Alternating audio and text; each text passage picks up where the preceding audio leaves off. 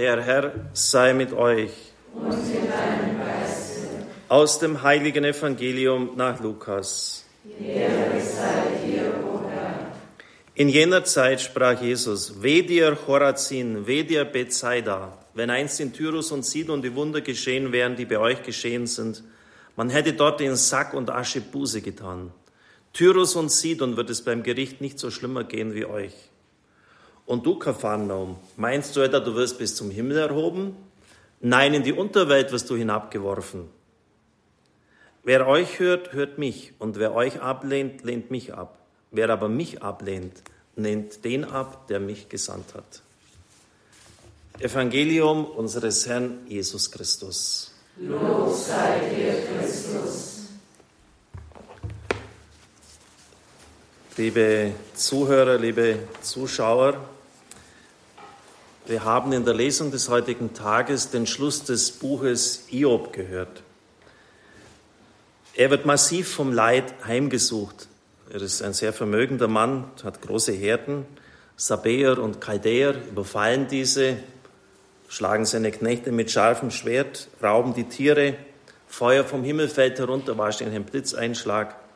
Seine Söhne und Töchter feiern ein Fest, da stürzt das Dach über ihnen zusammen und begräbt sie, und er selber bekommt einen ekligen Aussatz. Er verwünscht den Tag seiner Geburt, er schreit auf in seiner Not und seine Frau sagt zu ihm, Fluch Gott und stirb. Vielleicht kennen wir das auch, Leute, die rechtschaffend sind, die sich jetzt nichts Großes zu Schulden kommen haben lassen, die dann von Unglück heimgesucht werden. Und dann sagt man, ja, hat jetzt der das verdient? Ja, lieber Gott, warum? Was hat denn der verkehrt gemacht? Ich glaube, jeder, der so heimgesucht wird, hat auch das Recht, sozusagen seine Not herauszuschreien. Warum, Herr? Wenn er existenziell vom Leid betroffen wird, darf er ruhig aufschreien. Ich denke auch an Alexander Solzhenitsyn, der Archipel Gulag. Ich, das Zentrum des Universums, wurde verhaftet. Oder wenn jemand die Diagnose Krebs bekommen hat, ich kann das wirklich nachfühlen, das ist wie eine ganz tiefe persönliche Kränkung und wo plötzlich eine Sicherheit, im Leben da war, weggenommen wird oder wenn Beziehungen in schwerster Weise beeinträchtigt sind, das sind Dinge, die Menschen wirklich zusetzen. Und wenn Sie mal die Psalmen gelesen haben, dann werden Sie feststellen, dass viele Klagepsalmen sind. Also wo die Not des Menschen vor Gott herausgeschrien wird, sogar herausgebrüht wird. Auch Christus betet ja den Psalm 22, mein Gott, mein Gott, warum hast du mich verlassen? Ich glaube, das gehört auch irgendwie zur seelischen Hygiene dass man das nicht in sich hineindrückt und dass es irgendwie raus kann. Das ist auch schon ein Schritt Heilung, wenn man mit anderen darüber sprechen kann. Freilich bei Job, da geht es schon noch ein bisschen weiter. Der Schritt von der Klage zur Anklage ist nicht mehr weit. Der Theologe von Rath schreibt, er steigert sich sogar bis zur Lästerung. Ein solcher Ausbruch an Verzweiflung und solcher Schärfe ist in Israel bisher noch nie gehört worden. Also das Buch Job ist hier wirklich einzigartig, das erste, das in dieser Schärfe den Protest, den Einspruch gegen Gott zum Ausdruck bringt. Das spitzt sich nur deshalb zu, weil sich Job keiner Schuld bewusst ist und es kommen dann seine Freunde, das zählt sich dann fast über 40 Kapitel hin, die dann mit ihm ringen und reden. Du musst irgendetwas verkehrt gemacht haben. Damals hat es den sogenannten Tun-Ergehens-Zusammenhang gehabt. Also wenn jemand richtig handelt, dann geht es ihm gut. Wenn er schlecht handelt, wird er von Gott bestraft mit Krankheit, mit äh, irgendwelchen Beeinträchtigungen, Verlust des Vermögens. Das war damals wie ein Dogma. Und Sie dürfen nicht vergessen, die Vergeltung im Jenseits äh, hat es damals auch nicht gegeben als eine kompen mögliche Kompensation. Also muss Job in diesem Konzept irgendetwas getan haben. Er oder vielleicht schon seine Eltern dass er die Strafe Gottes auf sich heruntergezogen hat. Aber Job ist, pocht, ist sich seiner Unschuld bewusst und er pocht darauf. Und ich glaube, dass wir in diesem Punkt total alttestamentlich denken. Wenn irgendjemand getroffen wird und, wie ich schon sagte, der rechtschaffend gelebt hat, ja, lieber Gott, wie kannst du das zulassen? Und die Leute sagen auch selber, ich habe doch nichts Böses getan. Warum trifft mich dieses Unglück? Das habe ich nicht verdient. Gott ist ungerecht. Leid als Strafe. Das ist aus den Köpfen der Leute nicht herauszubekommen. Und man kann sie in gewisser Weise auch nachvollziehen. Ich habe doch nichts Böses getan. Warum schlägt Gott mich so? Und ich kenne nicht wenige, ich könnte jetzt viele Namen aufzählen, für die das der Beginn des Abschieds von Gott ist. Der Fels des Atheismus ist das Leid. Der Fels des Atheismus ist das Leid. Da kreit er sich fest. Wo ist Gott in seiner liebenden Vorsehung? Warum muss ich das durchmachen? Und deshalb sollten wir genau hinhören, wie jetzt die Antwort Gottes kommt. Nämlich ein Sturm von Gegenfragen. Ich möchte in den biblischen Text noch ein bisschen ausführlicher zur Kenntnis bringen. Wo warst du, als ich die Erde über dem Nichts ausgespannt habe? Wo warst du, als ich der Erde ihre Maße gesetzt habe? Du musst es ja wissen. Wer hat die Messschnur über die Erde gespannt? Wohin sind ihre Pfeiler eingesenkt worden? Wer verschloss das Meer mit Toren? Hast du je in deinem Leben dem Morgenrot geboten? Bist du zu den Quellen des Meeres gekommen? Haben sich dir die Tore des Todes geöffnet? Das haben wir heute gehört. Wo ist der Weg dorthin, wo das Licht sich verteilt? Das geht über vier Kapitel. Ein Sturm von Gegenfragen, eine Frage nach der anderen mit einer unglaublichen Wucht, die an Job herangetragen werden. Das heißt, Gottes Handeln bleibt ein Geheimnis. Job wird in das Geheimnis Gottes hinübergefragt, wo er nur noch verstummen kann. Liebe Brüder und Schwestern im Herrn, auch wenn wir vom Neuen Testament her ein ganz anderes Standing haben, ganz andere Antworten haben auf das Leid, so ist es doch oft ein Geheimnis. Ich denke auch hier an meine frühere Haushälterin, die jetzt drei Jahre bettlägerig ist und eine Krankenakte hatte wie eine Ziehharmonika. Die Ärzte haben immer gesagt, sagen Sie doch besser, was gesund ist an Ihrem Körper, dann haben wir es schneller. Und da fragt man sich, auch ich als Priester, als Mensch, warum muss es diese drei Jahre da schon dahin vegetieren.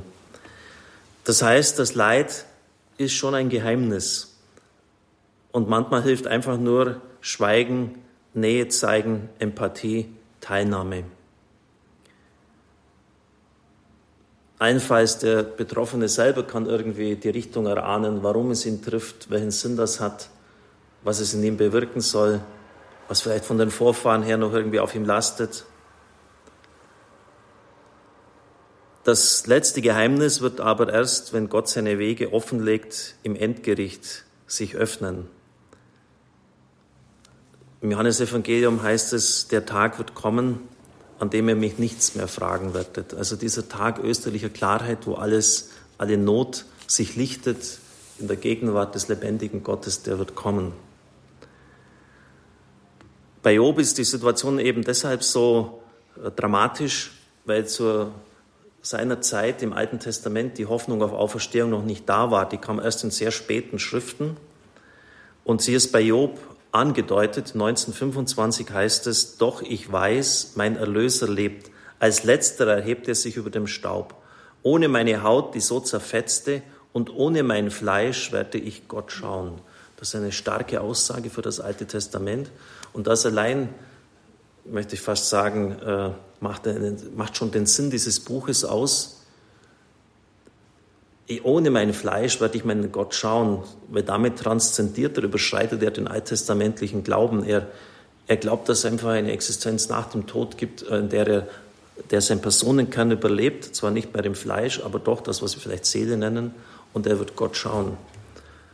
Und das ist natürlich dann ein Vorspiel auf unsere Hoffnung auf Auferstehung der Theologe Lubschig schreibt, die Dynamik des ganzen Buches, darin kann kein Zweifel bestehen, besteht darin, dass, dass, Gott, dass er Gott wiederfinden wird und dass er nicht im Tod bleiben wird. Vom Neuen Testament her wissen wir, dass im Kreuz und jeder Mensch, der auf es schaut, das letzte Heil ist und dass kein Schmerz, kein Leid umsonst ist, wenn man das mit Blick auf den Auferstandenen und auf den gekreuzigten Herrn trägt. Und vielleicht sollten wir eins auch nicht vergessen, der Hauptakt der Erlösung bestand in der Stellvertretung der Sünder am Kreuz. Nochmals, der Hauptakt der Erlösung bestand in der Stellvertretung der Sünder am Kreuz, nämlich dass Christus für uns gestorben ist. Und Nachfolge des Herrn ist nichts davon ausgeschlossen. Paulus sagt ja nicht umsonst, ich ergänze, was an den Leiden für die Kirche noch fehlt, an den Leiden Christi für die Kirche noch fehlt. Wir sind zur Ergänzung in der Nachfolge auch aufgerufen. Und das finden Sie im Leben von jedem Heiligen und äh, in kleinem Format eigentlich auch bei uns alltäglich immer dann, wenn wirklich richtige, wichtige Entscheidungen sind. Gestern ist in Augsburg eine ganz wichtige Entscheidung gefallen. Wir starten mit der ewigen Anbetung in vielen Vereinen. Ähm, da äh, habe ich das fast, spüre ich das auch physisch, nicht nur fast, sondern ich spüre es, wie wirklich mächtige Kräfte dagegenhalten. Das ist einfach so weil es eben nicht nur die Mächte des Guten gibt. Gott verweist in dieser Situation, dieser Stunde des Alten Testamentes auf seine dem Menschen nicht einsehbare Größe. Also er lässt es bei Job noch beim Geheimnis. Das Geheimnis wird dann eher von Christus her gelüftet. Aber wenn im Alten Bund das noch nicht vorbereitet oder noch nicht gegeben war von der Auferstehung, das Leiden Christi noch nicht da war, was soll er ihm dann anders sagen als ich bin viel größer als du, vertrau mir. Gott fragt ihn hinüber in sein Geheimnis.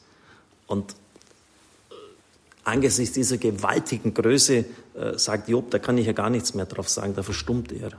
Aber er ist natürlich eingeladen, in dieses Vertrauen einzutreten. Und es ist auch ein Element anbetenden Staunens deutlich angesichts dieser Größe von Gott bitten wir vielleicht heute Abend, dass wir diesen Schritt ins Vertrauen tun können, dass es letztlich nicht sinnlos ist. Vielleicht nehmen Sie selber auch dann äh, das Buch nochmal in die Hand, zumindest die letzten Kapitel, diese Fragen, die Gott ihm stellt und wo er ihn sozusagen hinüberfragt in seine Größe, in sein Geheimnis hinein.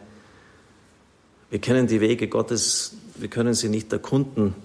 Wir können nur angesichts dieser Größe staunend stehen bleiben und Job verstummt dann, er bekommt dann alles noch doppelt zurück und, und es wird ihm alles wiedererstattet. Auch vielleicht ein Bild für die Auferstehung, wo ja dann alles auch uns in vielfacher Weise wieder geschenkt wird, hundertfach und mehr. Amen.